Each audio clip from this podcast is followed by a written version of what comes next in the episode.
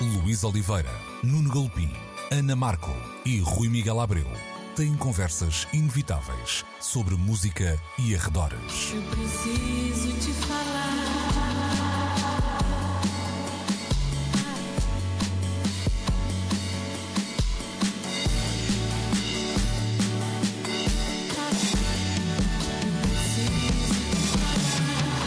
Agora na Antena 3. Precisamos de falar. Muito bom dia, sejam bem-vindos a mais uma edição de Precisamos de Falar, como sempre na Antena 3 e como sempre aos domingos 11, meio-dia. Estamos sempre também, igualmente, é claro, disponíveis na RTP Play, em antena3.rtp.pt, onde podem e devem, devem subscrever o podcast. Saiu-me aqui já um, um B pelo V, uh, logo no Ah. arranque, já não acontecia há algum tempo. E ainda bem que acontece. Olá Ana, olá Nuno É, olá é porque eu fui ao Porto, bem, eu estive no Porto. é por para isso, osmose, então. É, é para osmose. Do tá Porto também falaremos nesta edição, mas vamos agora ahm, apontar baterias aos Globos de Ouro. Vou usar cinco ou seis clichês. Não é, é se calhar a segunda noite mais longa de Hollywood. Não é a Sim, primeira. não é a primeira. Ah, é a tal antecâmara dos Oscars. ah, e é... Mais ou menos. Ah, é? Ah, mais é? ou menos? É, Ou é- é. ou já é menos? Ou já foi vamos mais? ver, mais vamos assim? ver, já, já conto tudo. Ok. Ele sabe coisas. Temos Oppenheimer e, e Succession como hum, vencedores mais óbvios, digamos assim. Temos Maestro e Barbie como predadores eh, mais óbvios, eh, digamos assim. Hum, vamos começar aqui pela Ana, que estava a abanar a cabeça de forma muito afirmativa. Hum, isto se quer dizer, este uhum teu quer dizer que no surprises. Sim, não, nenhumas mesmo. Quer dizer, eh, provavelmente eu, apesar de tudo, acharia, mas um bocado ela por ela, que o maestro estaria mais. eh, se calhar te- teria mais. tem mais perfil de Oscar. Eh, eu, eu, quando vi o maestro, senti assim: Oscar, fortíssimo. O Oppenheimer também senti, mas é um filme, se calhar, um bocado mais. hum, Pá, é Christopher Nolan, não é? Tem aquele lado assim meio pastoso. Eu, eu apreciei bastante, mas, eh, mas tem um lado narrativo meio pastoso e achava que o maestro ia ser assim de caras um vencedor mais oscarizável ou mais glo- globalizável neste Mas caso. olha, Ana, o- a dupla Oppenheimer-Barbie, com as diferenças entre ambos, eh, foi um caso de sucesso estrondoso e Pois foram foi. os dois filmes que voltaram a fazer aquela coisa, ou aquelas, aquelas frases. As pessoas estão de volta às É verdade, salas. mas E não nem querendo os sempre Globos isso. de Ouro brindar a Barbie, acho que o, o distinguir o Oppenheimer tem sobretudo esta ideia de olha, este Mas- foi o mas- filme que mas eu- eu, pôs o relação a- cinema na, na mente das Eu pessoas. percebo isso, mas na verdade ambos estavam nomeados para aquele Verdade. novo prémio de achievement, não é? Tipo Que é o sucesso que os comercial. Oscars não não é? quiseram. Que é o que os Oscars os não Oscars quiseram, terem recusado este prémio. Certo, certo, verdade. Uh, portanto, aqui acabou por ficar distribuído. A Barbie ficou para esse lado mais do sucesso comercial, não é? O melhor filme de sucesso de bilheteira, o melhor sucesso de bilheteira, por assim dizer. E o Oppenheimer ficou com o melhor filme por si só. Mas quer dizer, se fosse por aí, se fosse por, por ser um reconhecimento do sucesso na bilheteira, nem sempre estes prémios correspondem a esse, a esse sucesso massivo, não é? Por isso é que se criou esta categoria até. Seja como for, de resto achei tudo bastante previsível. eh, e o Oppenheimer também previsível, pronto, tem, tem- também é muito eh, premia- premiável, por assim dizer. Uh, séries também, fiquei muito contente de perceber que de repente todo o elenco eh, de Succession foi premiado ao longo de todos os últimos Globos de Ouro. Um, basicamente ganharam os que faltavam ganhar. E a série foi premiada mais uma vez e ainda por cima tendo uma temporada final tão arrebatadora também faz todo o sentido. Ahm, depois, há sempre aquela ah, categoria que é o comédia musical. Esta divisão de categorias dos Globos de Ouro deixa-me um bocado confusa. Que é. ahm, há- há- por exemplo, o The Bear, eu, eu não, não vi a série toda ainda, mas do que vi, ah, não parece ser uma série de comédia ou musical. E, e então aí fica assim um bocado. ah, Vejo muitas pessoas a dizer tipo, o quê? Então o The Bear ganha isto e não. Parece-me que esta divisão de categorias acaba por servir para eles conseguirem encaixar. Exato, encaixar tudo aquilo que eles acham digno de ser eh, premiado. Hum. Ah, Parece-me Até aquele tempo nos Grammys em que decidiram dar eh, o prémio de melhor disco de heavy metal ao Jethro Tull. Pronto, lá está, não é? Ah, quer dizer, Mas claro era, que há coisas que são difíceis era de vinil encaixar. Era vinil de 180 gramas, era pesado. Lá está, era pesado. Eu acho que isto poderá ter a ver com o. Mas não, não está claro, não é? Nesta divisão de categorias, mas poderá ter a ver com o tempo de duração de cada episódio, porque o da Bear é supostamente uma série mais. É de meia hora cada episódio e isto faz com que seja uma espécie de, de- de série mais leve de ver. Não sei se é por aí. Ahm, de resto, pronto, é isso, achei. Sem, sem surpresas, sim. Ahm, é, é engraçado que eu concordo contigo, aliás, isso já não é de agora, essa, até nos filmes, acho que é mais notória nas séries. percebes? Uh, sempre que havia essa divisão nos filmes, Uhum. Sim. às vezes também ficava na dúvida. O que ganhou melhor comédia musical foi o Poor Things, que eu imagino que sim, que tenha o seu quê de comédia, Uhum. Mas que parece-me ser um, um pouco mais do que isso também. Eu vou já voltar a ti, até a propósito do, do Maestro e do Oppenheimer, mas deixa-me olhar para, para deixa-me falar com o Nuno para esse olhar mais geral para esta uh, Simone, e já agora para as tuas reticências em relação a, a isto poder ser ou não uma, uma Barómetro, dos, um barómetro dos Oscars. Nós, nos últimos anos, falámos aqui muito sobre a necessidade dos Globos de Ouro se reinventarem. E eles ouvem o que precisamos de falar. Claramente. E eles procu- procuraram, nos últimos tempos, repensar aquilo que devia ser a academia que. Não a da academia que vota nos Oscars, mas a academia que se reúne para distinguir eh, os melhores do cinema e da televisão nos Globos de Ouro, na área da ficção, sobretudo. E foi repensado completamente o painel de votantes, com mais diversidade, com mais inclusão e com um número substancialmente alargado de figuras. É, é, talvez agora, e refletindo os Globos de Ouro, mesmo assim, esta ideia de serem jornalistas ou figuras da área dos média a, a opinar, podem os Globos de Ouro olhar um pouco mais para filmes que escapem aos Oscars, ou seja, volta não volta, pode haver uma premiação nos Globos de Ouro que não vá tão em sintonia com as seja, tendências tipo, maiores complementar, dos é? Oscars. É, Quase. Lembram-se certamente que no ano do Brokeback Mountain o Globo de Ouro foi para o Brokeback Mountain e os Oscars inventaram um prémio qualquer que já ninguém se lembra qual é que foi. Ah, boa questão. Não é? Volta ou não volta, houve estas situações. É claro que nos últimos anos a coisa parecia um decalque eh, e que chegávamos aos Oscars sem surpresa nenhuma. Era só check, check, check, a coisa lá estava. Com esta mudança eh, na academia que vota, este alargamento a mais figuras, com maior número de pessoas, maior diversidade e maior inclusão, para já o que se verificou foi o regresso dos grandes nomes à cerimónia. Estavam lá praticamente todos.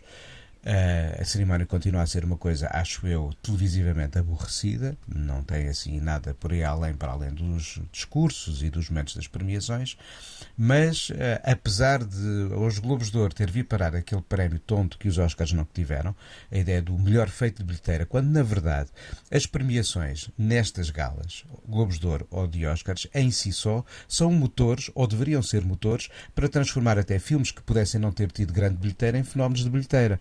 Ou seja, estamos a perverter completamente a coisa.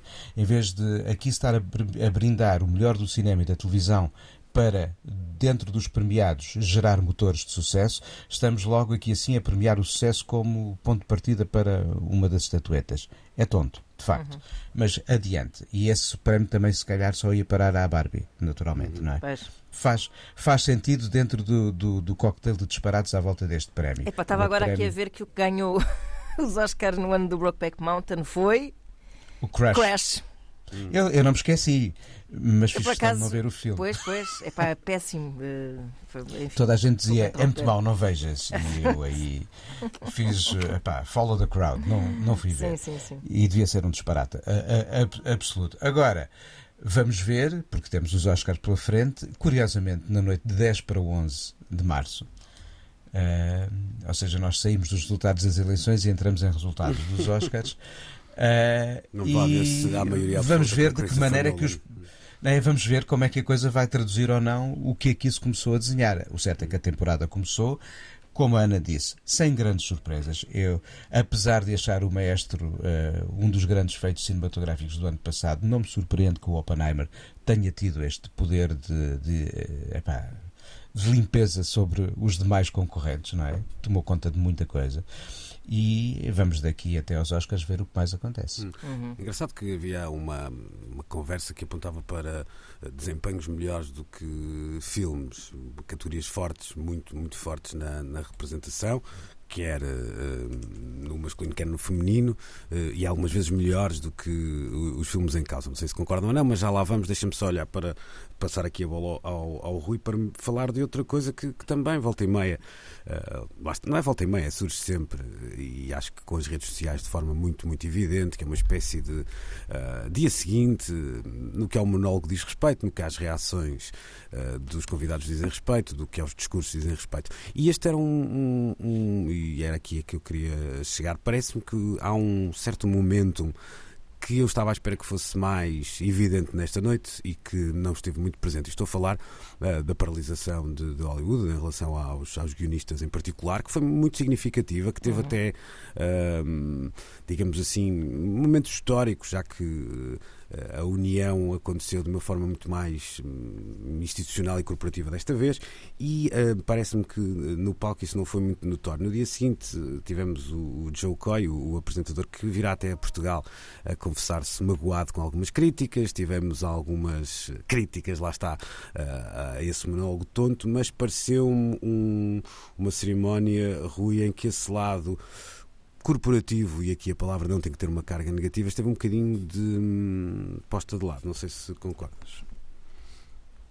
Eh, não será tanto corporativo no mau sentido da palavra, mas eh, uma cerimónia que sirva para amplificar aquilo que foram justos um, eh, protestos. Penso que é isso, é isso que, que, estás dizer. a referir. Sim, sim, sim. Mas há um bocadinho a ideia de que estas cerimónias. Eh, há um bocadinho a ideia por parte de quem as organiza, obviamente, e às vezes não resulta, eh, de que estas cerimónias devem ser um pouco despidas de ideologia e de política e, e, e de serem. Um, palcos mais pacíficos e consensuais. Talvez isso ajude a explicar, mas é de facto absurdo que, tendo, como tu disseste, essa luta adquirido uma dimensão histórica, um, que, que, não esteja representada de alguma maneira num, numa cerimónia que acaba por estar ligada a esta indústria que uh, se envolveu nessa luta. Uh, é, um, é um bocado estranho, mas o mundo é um, é um bocado estranho também. Pois, é? eu até estava a tirar, tirava, tirava daqui do, desta equação o cenário que vivemos hoje. Não sei se teremos tido muitas cerimónias em que, uh, em que, que, aconteciam com lá, duas guerras uh, vigentes e, e, e, o horizonte de uma, de uma eleição nos Estados Unidos também uh, muito próximo. Mas, mas de facto não pareceu o mais político dos eventos neste, neste ano. Em relação aos, às nomeações, etc., alguma coisa que te mereça destaque? Nomeações não, às vezes. Não, eh, há, há pouco o, o, Nuno falava da tontaria de um, de um, prémio que uh, destaca uh, desempenho de bilheteira.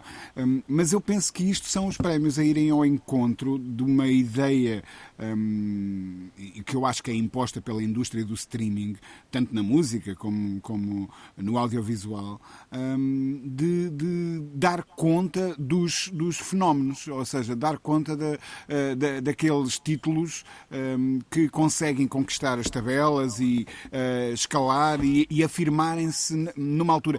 Porque uh, se dantes o, o, o, o, sucesso de um filme era uma coisa muito visível, havia de facto filas à porta dos cinemas, não é? Uh, não se conseguia comprar bilhetes.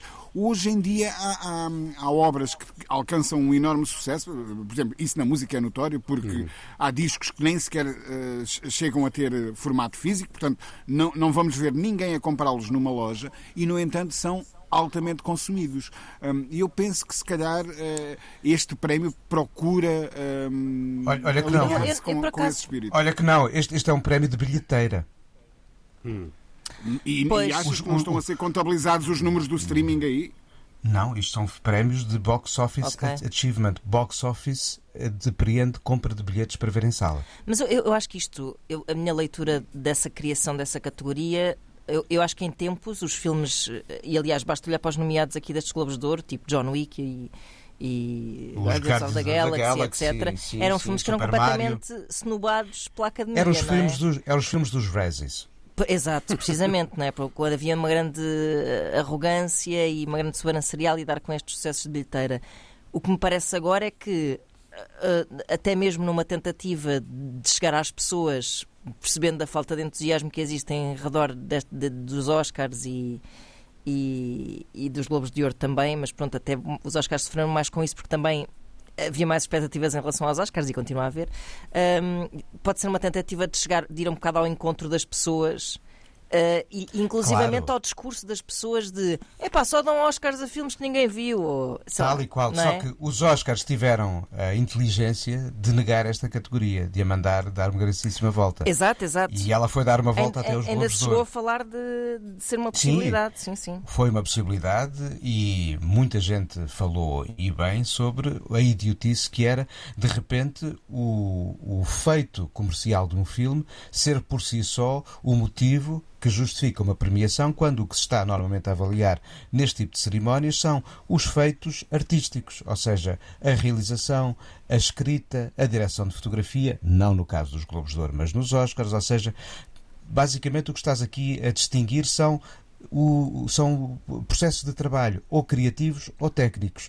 E de repente surge um prémio que não tem nada a ver com isto. É um prémio que tem mais a ver com métricas. E é, epá, é aqui assim uma espécie de espero que não seja um cavalo de Troia mas pode, pode justificar discursos de popularidade e patati patatá mas eu acho um Posso disparate dizer- que isto vai contra a coisa que, que devem ser estes prémios Uh, vou, vou ler uh, o Cinematic and Box Office uh, Achievement Category. um, tem oito nomeados, cada um terá ter que atingido uma receita pelo menos de 150 milhões. um, dos quais 100 milhões devem vir do, do Domestic US Box Office ou uh, de resultados de streaming. Sim, Rui, mas o que estão aqui assim são os campeões, de, apesar dos resultados de streaming, os campeões de cinema continuam a ser os de box office e todos os filmes que aqui estão são filmes de box office. Se houvesse um que tivesse essa invisibilidade no streaming, oh, Rui, muitos deles não estão ainda disponíveis. É esse, esse, esse valor é também É considerado na pois. atribuição Claro, o, o, o valor é que é considerado, mas o que continua a fazer os resultados, de, os grandes resultados no cinema, ainda é a bilheteira. E todos os filmes que aqui estão, nenhum deles tem essa invisibilidade de. aparente visibilidade de plataforma de streaming. Ou seja, estrearam todos nas salas, acho eu. Não é? todos estrearam nas salas e nem todos, nem todos estão já nas plataformas de streaming. Ora, deixa-me só ter- terminar aqui com, com uma das críticas que vi que era um bocadinho eh, incisiva e falava não só do, do, do maestro, em particular do maestro, mas não só, dando a ideia de, até porque é o Bradley Cooper o realizador não é, do, do filme também, que hum, no fundo estava a fazer o filme todo para, para ganhar o Oscar, eh, estava, estava a realizar-se a si próprio para Sim, ser sim. do Oscar e o próprio Oppenheimer era muito eh, feito em, em redor da personagem principal e do desempenho do, do Killian Murphy. Hum, acho isso justo, esse, esse olhar. Tendo a concordar. É, ok. Acho que Eu- o Bradley, eu acho que o Eu mestre acho é que um, não é a primeira um- vez que isso acontece. Pois acho não, assim também, tão- e, não, e que isso não deve ser tido em conta Pois. como, como critério de premiar se o resultado é, é o que é, não vale a pena estarmos a pensar quais as intenções por detrás. Eu acho que o Bradley Cooper no Maestro está a mostrar os ouros todos, assim, Ok. pá, meteu, tirou tudo das caixas, meteu tudo nos dedos e está a mostrar tudo, como ator e como realizador. E, e às vezes E- até me passa um bocado, mas resulta, não é? E Às- resulta e conta às- bem a história da figura do Leonard Conta Bernstein. bem e de, uma lá- e de uma forma particular, não é? Sim, e nós sim, falamos sim, muito sim, sim. dessas da- dos biopics e de como. Sim, vezes conseguiram parece- fazer a Wikipédia Não, é do bastante Bernstein. impressionista, passa muito pela relação dele com, com a a mulher, Felicia. exato. E. hum, no entanto, eu devo dizer que fiquei. Pode, mas eu disse assim: o filme acabou e disse: isto pode ser preconceito meu, porque estamos a falar de Bradley Cooper. Ah. Nada contra ele, mas pode ser preconceito. Mas pensei, mas ele está aqui, epá, está eh, eh, bêbado de si próprio. É a sensação Ah, que passou. isso, isso, isso Está não é bêbado de si mentira. próprio e epá, Isso não é assim, mentira. e eu acho que se foi calhar. por isso que entrou. E é um primeiro filme, eu acho que se calhar pode vir a ser melhor.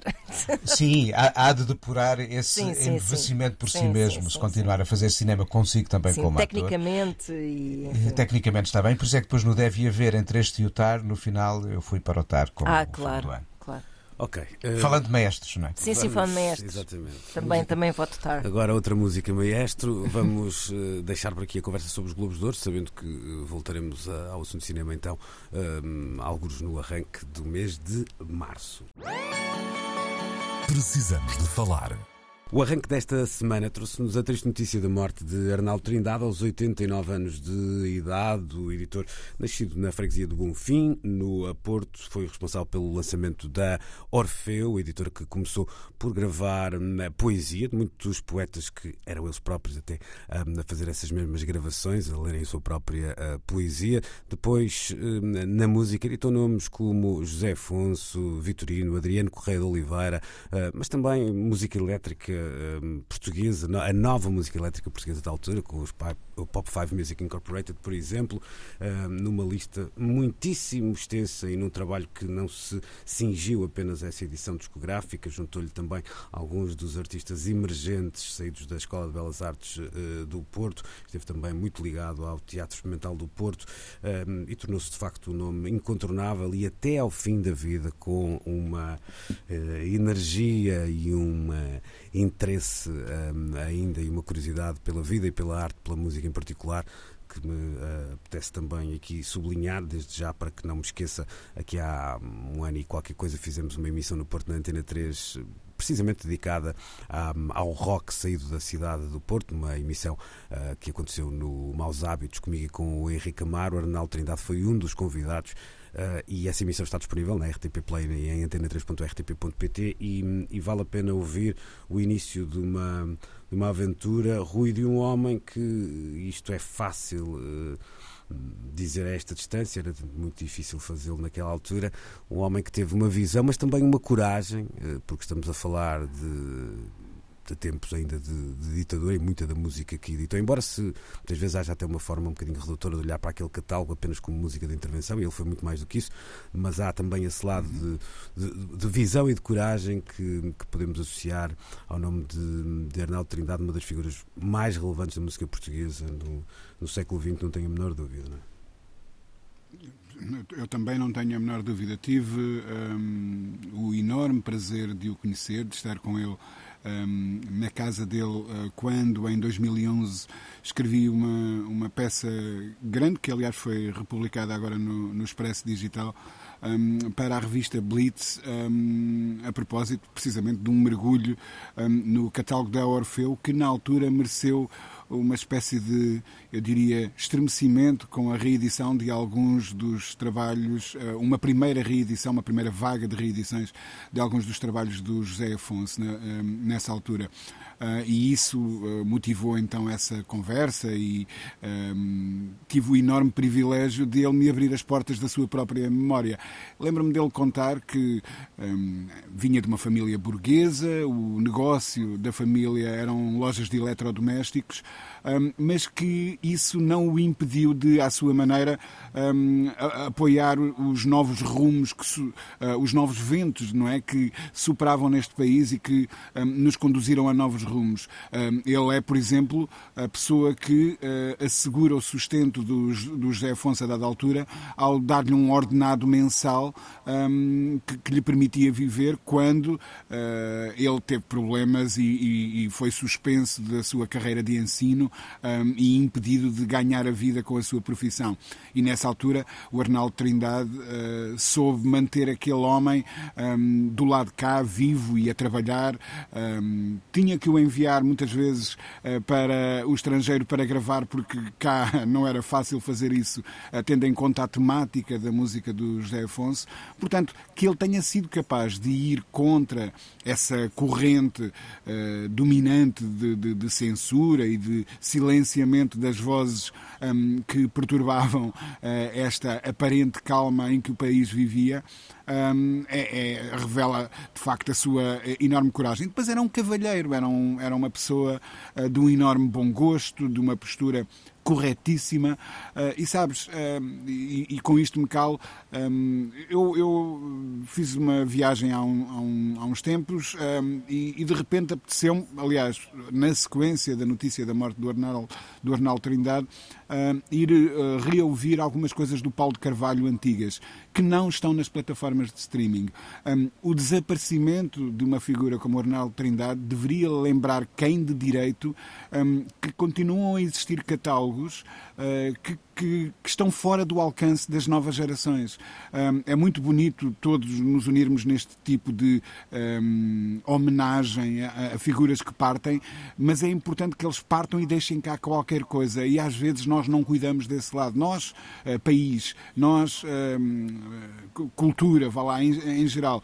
Um, e, e, eu acho mesmo muito intrigante que um, um catálogo tão importante como o do Orfeu não esteja plenamente representado no universo digital. Deixa-me eh, pegar no que dizias para, para passar ao, ao, ao Nuno. O, o, o, Rui, quando lembrava parte da biografia do Arnaldo Trindade, falava dessa relação com a, a, a, companhia do pai, a empresa de eletrodomésticos, e acha é muito interessante perceber duas coisas, que é, ponto um, isso deu-lhe até uma, um cosmopolitismo, uma mundividência muito grande, foi desde muito cedo uh, visitava os Estados Unidos por conta desses negócios do, do pai, coisa rara na, na, na altura para, para grande parte dos portugueses, e, e para além disso essa capacidade de, de aliar negócio e visão artística, que parece que muitas vezes têm que estar dissociados e não é, não é verdade. Pode-se ter os dois lados sem comprometer uh, nada, nem coisa nenhuma, não é? Isto parece um, um ótimo exemplo nisso. Sem dúvida nenhuma. Deixa-me só acrescentar aqui uma outra característica à, à identidade do próprio Arnaldo Trindade e que o ocupava uh, até na sua vontade de comunicar quem era aos outros nos seus últimos anos, que era a poesia. Eh, ele dedicou muito do, dos seus últimos anos a, a escrever poesia e a, e a, com gosto, partilhar esse, esse, encantamento pela poesia com os outros, que no fundo está na raiz de tudo. Foi através uh, da poesia que ele também iniciou a atividade uhum. como editor discográfico. Isto dizias agora, Luís, acaba, acaba por se refletir numa outra dimensão. Se por um lado temos aqui assim o homem ciente do que é o seu espaço cultural e da necessidade de, através da música, mostrar qualquer coisa que podia ir contra uh, o que era a moral uh, e a política dominantes do país de então, uh, e daí ele ter albergado na sua casa editorial o José Afonso, o Adriano Correia de Oliveira e outros mais, mas é muito importante também a dimensão tecnológica, ou seja, o homem atento às inovações que, eh, no fundo, é fabricado em si por esta permanente vontade de ir lá fora saber o que é que está a acontecer no, naquilo que é o epicentro do negócio da família,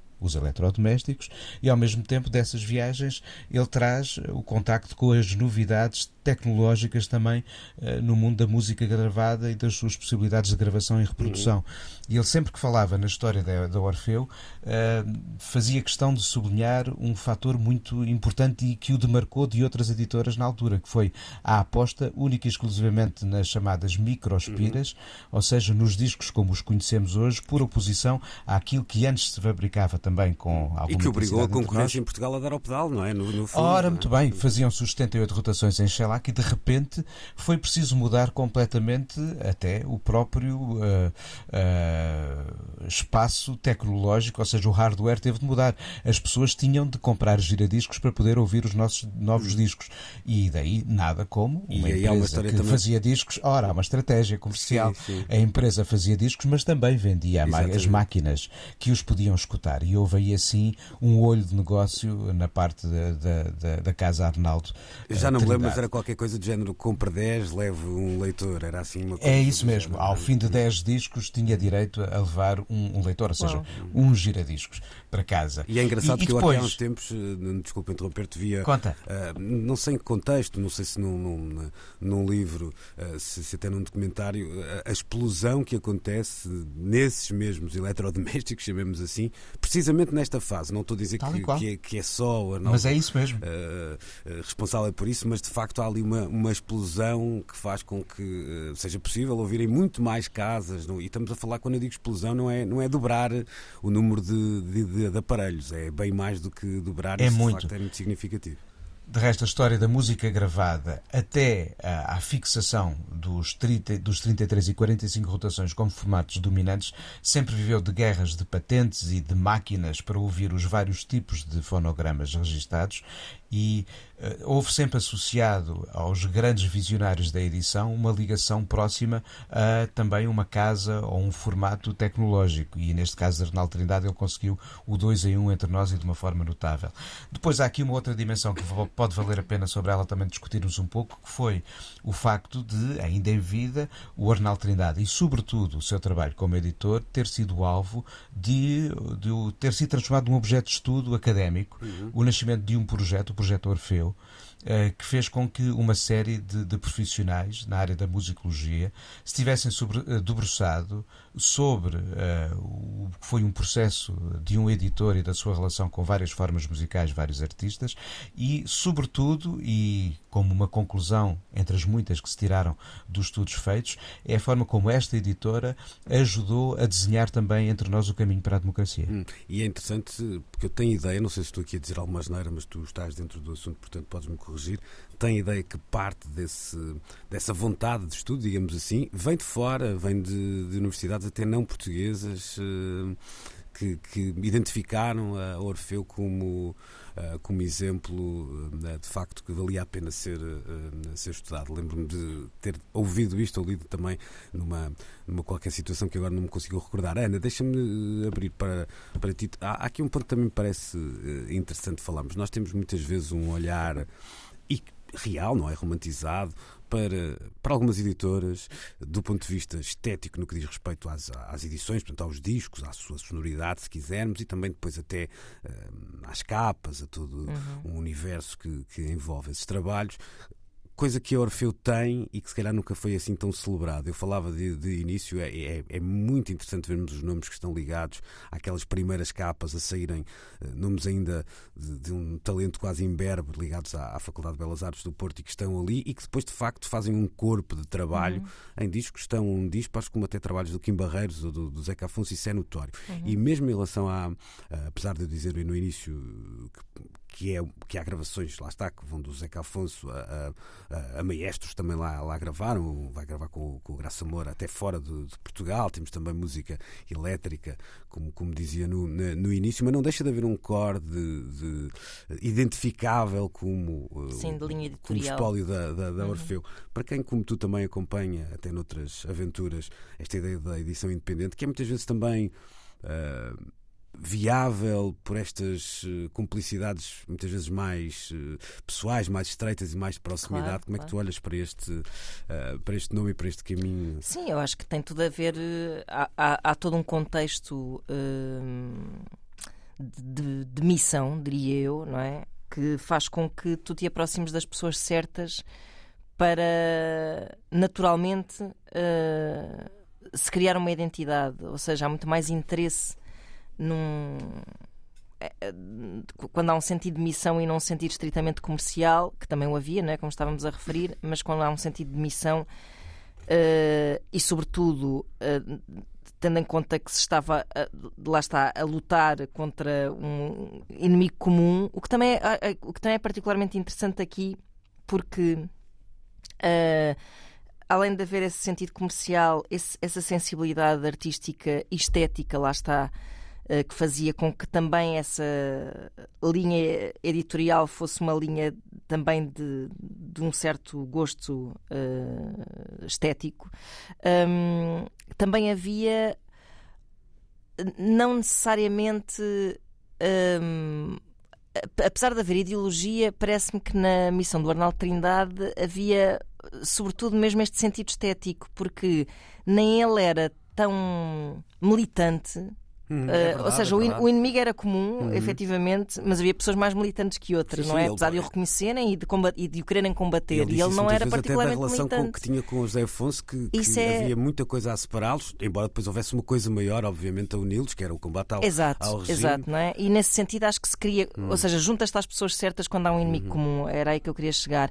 Mas, sobretudo, também a ideia de que, epá, não era uma também não era uma fábrica, não é? Uhum. Uh, também não era um não era um, um statement só, era, era muito uh, fruto de uma enorme sensibilidade artística mesmo, que, que acho que é super tocante no meio disso tudo, e, e sobretudo num mundo em que parece que só havia. Pá, e recordo sempre aquele mítico Festival da Canção de 1975, em que já se falava mais abertamente destas coisas, mas em que se discutia se o que era mais importante era a arte ou a política, se a mensagem política uh, era obrigatória, não é? Na expressão uhum. artística, e eu acho que aqui era a prova de como, uh, se calhar, a mensagem política, sendo importante, nem era o mais importante, pelo menos não era fraturante, como, como acontecia em uhum. muitas.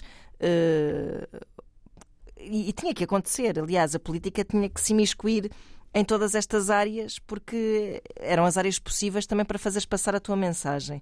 Mas, uh, e às vezes era muito fraturante por isso, e às vezes parece que só podias fazer política, só podias fazer música, e, e a prova da Orfeu é que não era assim, não é? Sim, Acho sim. que estavam as duas coisas em em, é em harmonia. Há, há, há, uma declaração, uh, alguns eu creio que de uma entrevista agora recuperada ou inédita que foi agora publicada, salvo no Observador, em que é dito uma coisa muito interessante que a certa altura, depois de um, de um trabalho já, já se proibido do, do Zeca Afonso a possibilidade de, editar um, de, de editar um novo disco.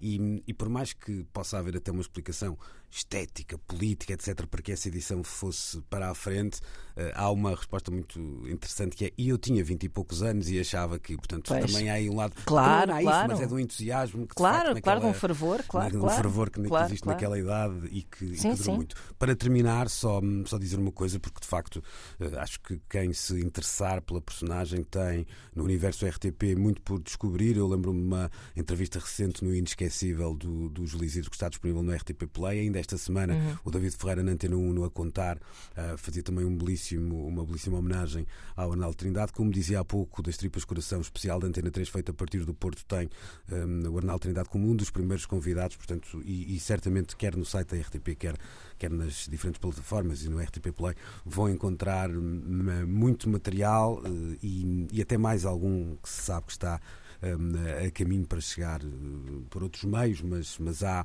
há de facto maneiras de descobrirmos mais sobre esta personagem que marca a edição portuguesa no século XX eh, e que nos deixou esta semana aos 89 anos de idade. Precisamos de falar. Ora bem, depois de nos ter enrolado, anda-nos a enrolar há muito tempo o Spotify, não é? Mas de nos ter enrolado o final do ano com aquele videozinho em que somos confrontados com as nossas próprias eh, escolhas e audições na plataforma durante o ano que corre para o final, o Spotify acabou por lançar uh, mais alguns dados que eu diria que são alguns deles meras curiosidades, mas que poderão ter aqui algumas leituras. Eu, para não disparar aqui uma série de dados, se calhar vou levando um a um. Uh, o primeiro dá-nos conta que de Eminem Show, disco de 2002, foi o disco com mais de 20 anos mais ouvido na plataforma e estamos a falar. Uh, uh, no nosso uh, mercado. Rui, o que é que isto de, te diz sobre, não sei se este disco em particular, se sobre o número em geral, tens, tiras alguma ilação sobre, sobre este facto? Só me deixa surpreendido, mas na verdade, se me fizessem esta pergunta, hum, qual é o disco com mais de 20 anos que hum, os portugueses mais escutaram no Spotify em 2023, eu não saberia, sei lá, pensaria em alguma coisa dos chutos ou qualquer coisa assim, não sei, não sei o que é que eu iria pensar. Dire Straits, não faço a mínima ideia. Um, e, portanto, surpreende-me nesse, nesse sentido. Mas o que isso revela, uh, e aliás, há outras coisas na, nessa notícia que apontam para aí, é um, o perfil de ouvintes que de, de, deverão ter uma determinada idade, uhum. um, uma de, determinada orientação cultural uh, que os aponta para este caminho. Agora, é uma surpresa, acho eu. Não, não, acho que se me dessem 10 hipóteses para eu tentar adivinhar, eu, eu falharia redondamente. Hum, eu também. Uh... Pá, sim. Eu acho que é, é isto é que é muito importante, que é qual é, a, qual é a faixa etária que mais ouve Spotify? É isso que depois define este resultado. Ora bem. Mas se calhar eu ia dizer que era tipo os Paramore ou uma coisa assim desse género. Se bem que eles não sei se há 20, mais de 20 anos, bom, não sei, deve ter sido há 20 que apareceram, que estão a ter um grande comeback. Não sabia que Eminem eh, era assim um fetiche, vou considerá-lo assim, uma espécie de fetiche da, da nova geração. Porquê? Não, não, não sei, será que há alguma coisa, algum fenómeno eh, que está a escapar aos velhos que, que fazem parte deste painel? Pois eu também não sei. Acho que há Um fenómeno TikTok. eh, um- Isso, isso não me parece, eu também me lembrei disso, não me parece. Pois. E também não sei se esses fenómenos TikTok. Sim, depois não se refletem em ouvir álbuns, não é? É, desta em ouvir forma, um- sim, uma sim, canção, se calhar durante algum Hum, tempo. hum. Sim, sim, sim. Ah, eu também não tenho nenhuma resposta e, e, de facto o que nós estamos a falar de quem são estas pessoas que, que estão a escutar pode ter impacto, mas não sei se nos- nos- não nos surpreenderíamos ainda mais. Ou seja, Pois. se não começamos agora também a, a- a colocar preconceitos em cima de preconceitos ou pré Também é verdade, também é verdade, mas assim com mais de 20 anos de facto ia um bocado para, para o raciocínio do Rui, sei lá, está bem que se calhar não ia. Não são os Beatles, claro, porque os Beatles as pessoas vão ouvir se calhar noutros suportes, nem os Pink Floyd, mas se calhar ia ser, eh, sei lá, os Pearl Jam. Se pensássemos assim eh, no- na população adulta, vá por assim dizer. Hum. É isso. Há aqui outros dados interessantes, Nuno. Eh, A ideia de que, que- chegou, se calhar um bocadinho mais tarde a Portugal, mas que era algo que já se estava a perceber que, que iria acontecer. Eh, Muitos duetos em que há uma vontade que me parece assumida de juntar por vezes até estilos diferentes, ou seja, aquela ideia de criar uma canção crossover e que, que é capaz de, eh, de resgatar públicos diferentes, que era uma coisa que nós começávamos a ver já com muita eh, intensidade, às vezes até uma segunda versão de um tema que depois tinha um convidado no mercado internacional, isso acontecia muito. Essa tendência chegou a Portugal e com eh, resultados.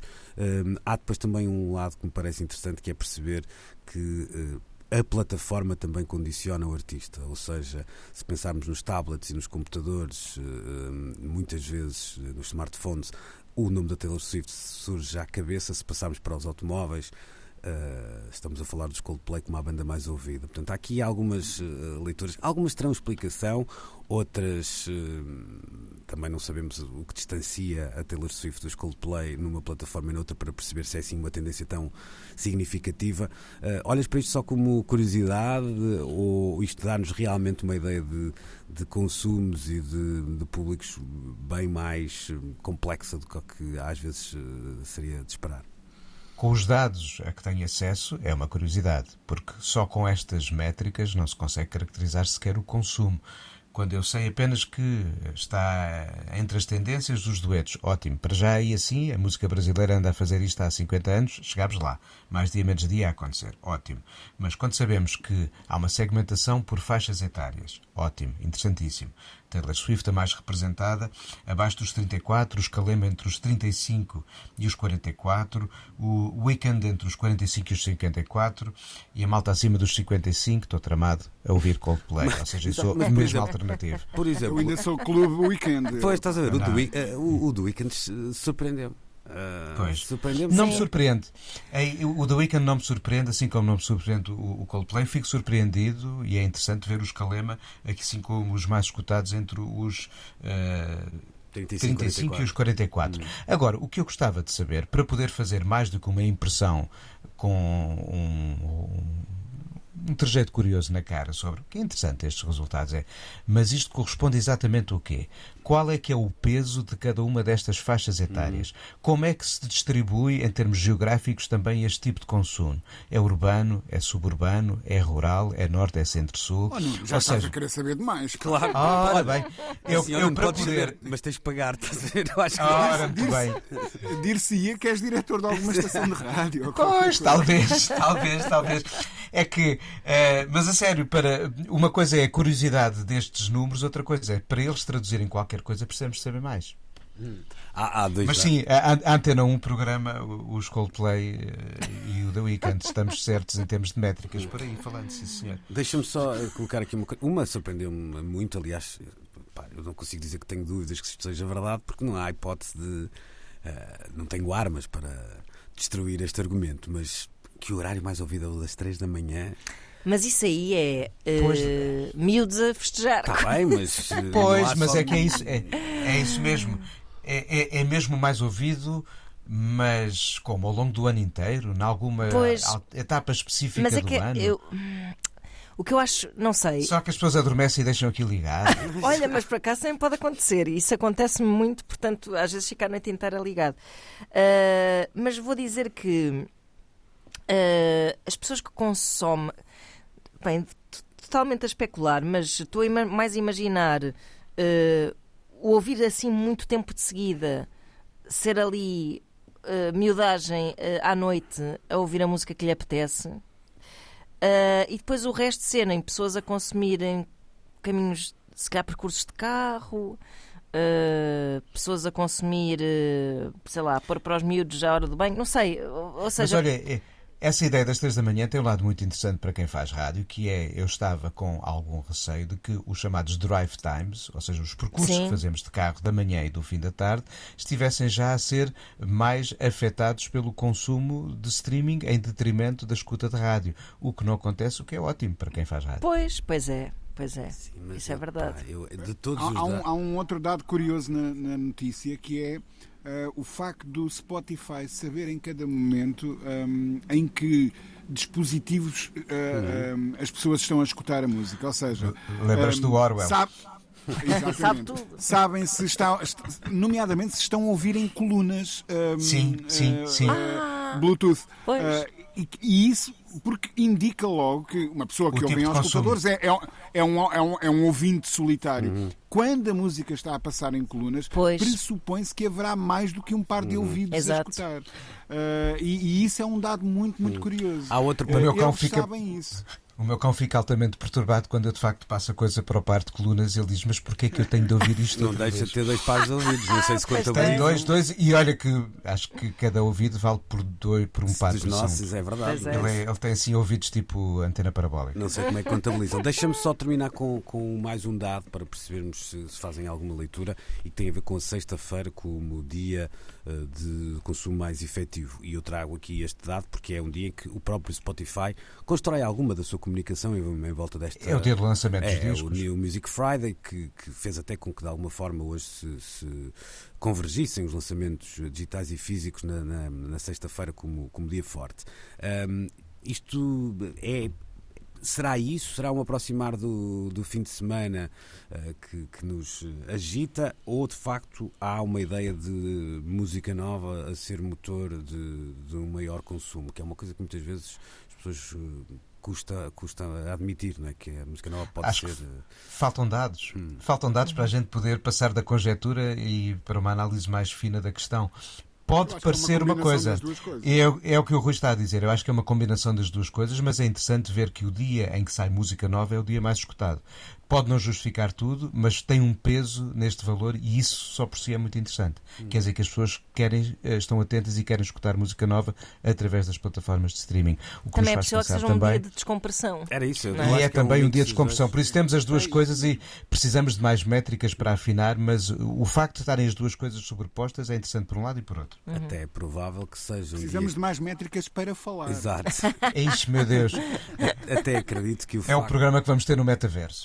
Até acredito que o facto de, de ser a sexta-feira o dia de lançamentos já, está, já tem a ver com essa, com Tem essa a ver com de isso, com a predisposição. seja, Já Com a será escolhido para isso, predisposição, não claro. sei. Ah, Mas pareceu-me ah, interessante. Não há e- discos grátis. É isso. Não, e, Como aqui, Passando dos almoços para os discos. e, e aqui faz, fazia sentido perceber se à sexta-feira há um. Lá está, um, que público tem mais interesse. Ah, Porque isso poderia nos dizer que se há uma faixa etária com mais interesse em procurar música nova ou menos e tal, etc. Ah, curiosidades, ah, food for thought de alguma forma, É mas quem sabe se o Spotify devagarinho não nos vai dando mais, mais dados que nos ajudem. Ah, Vai dando, a vai o dando mais dados do que dinheiro aos músicos, mas Sim, pronto. e, e, dá os que lhe interessa também, de alguma maneira. Bom, ah, rapaziada, estamos de saída. Depois do meio-dia há Pedro Costa com o seu coiote na Antena 3. Nós marcamos um novo encontro de hoje, a oito dias. Até lá, antena3.rtp.pt. É lá que podem e devem subscrever o nosso podcast. Bom domingo, até para a semana. Luís Oliveira, Nuno Galpim, Ana Marco e Rui Miguel Abreu têm conversas inevitáveis sobre música e arredores. Eu preciso te falar.